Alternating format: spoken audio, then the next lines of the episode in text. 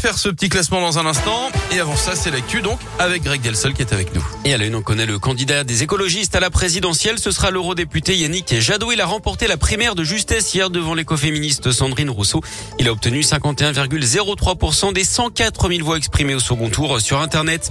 L'actu, c'est aussi l'hommage national au soldat isérois tué au Mali, Maxime Blasco, 34 ans, qui a perdu la vie dans le cadre de l'opération anti-djihadiste Barkhane. La cérémonie débutera à 16h30 aux Invalides en présence d'Emmanuel Macron. Les insignes de chevalier de la Légion d'honneur lui seront remis à titre posthume. Le président qui échangera également avec la famille du caporal-chef.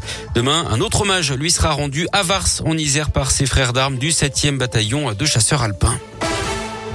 De plus en plus d'entreprises victimes de cyberattaques dans notre seule région. Ces attaques ont augmenté de 400% et elles visent plus particulièrement les TPE et les PME.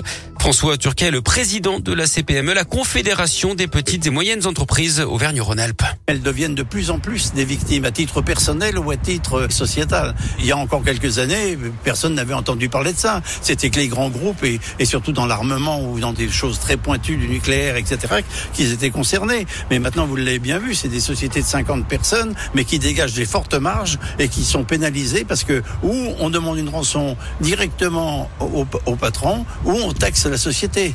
Faut absolument que tout le monde soit au courant qu'il y a des protections à avoir, il y a des réflexes à avoir, qu'on ne peut plus faire confiance, si vous voulez, à un environnement qui est hostile. L'organisation patronale a accompagné une soixantaine d'entreprises hein, de la région ces six derniers mois sur ces questions de cybersécurité. Sa voiture était subitement partie en fumée en septembre 2017 à Belmont d'Azergue. Il avait à peine eu le temps de sortir de l'habitacle. Un conducteur a été indemnisé, le constructeur de son véhicule condamné en début de semaine. Les investigations avaient montré un défaut de construction, une durite mal serrée qui avait envoyé de l'essence sur le moteur brûlant. 3000 euros de préjudice moral hein, pour la victime. Le constructeur ne fera pas appel et évoque un défaut isolé qui n'exige pas de campagne de rappel d'autres voitures. Il avait été grièvement blessé à la tête à Rive de Gier près de Givor la nuit du 14 mai dernier. Un policier de 51 ans s'est vu remettre les insignes de chevalier dans l'ordre national du mérite par Gérald Darmanin hier. Ce brigadier chef était intervenu avec un équipage de police dans le quartier du Grand Pont pour tapage nocturne. Sur place, la patrouille avait été prise à partie par une quinzaine de personnes. Du sport du foot et Lionel Messi ouvre son compteur avec le PSG. L'Argentin a marqué hier pour la victoire de Paris sur Manchester City de 0 en Ligue des Champions. Ça continue ce soir avec Lille qui joue en Autriche sur la pelouse de Salzbourg. Et puis Lyon affrontera les Danois de Brondby à Dessine en Ligue Europa. Ce sera demain.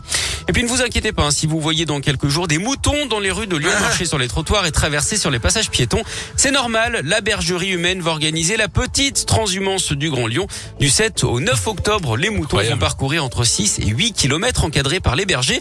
Et vous pourrez participer, Guillaume. Il suffit de s'inscrire. Un 30 personnes au total pourront marcher à côté des moutons. Sans doute une belle expérience à vivre. Hein. Plus d'infos, en tout cas, si, sur le site de la ville lyon.fr.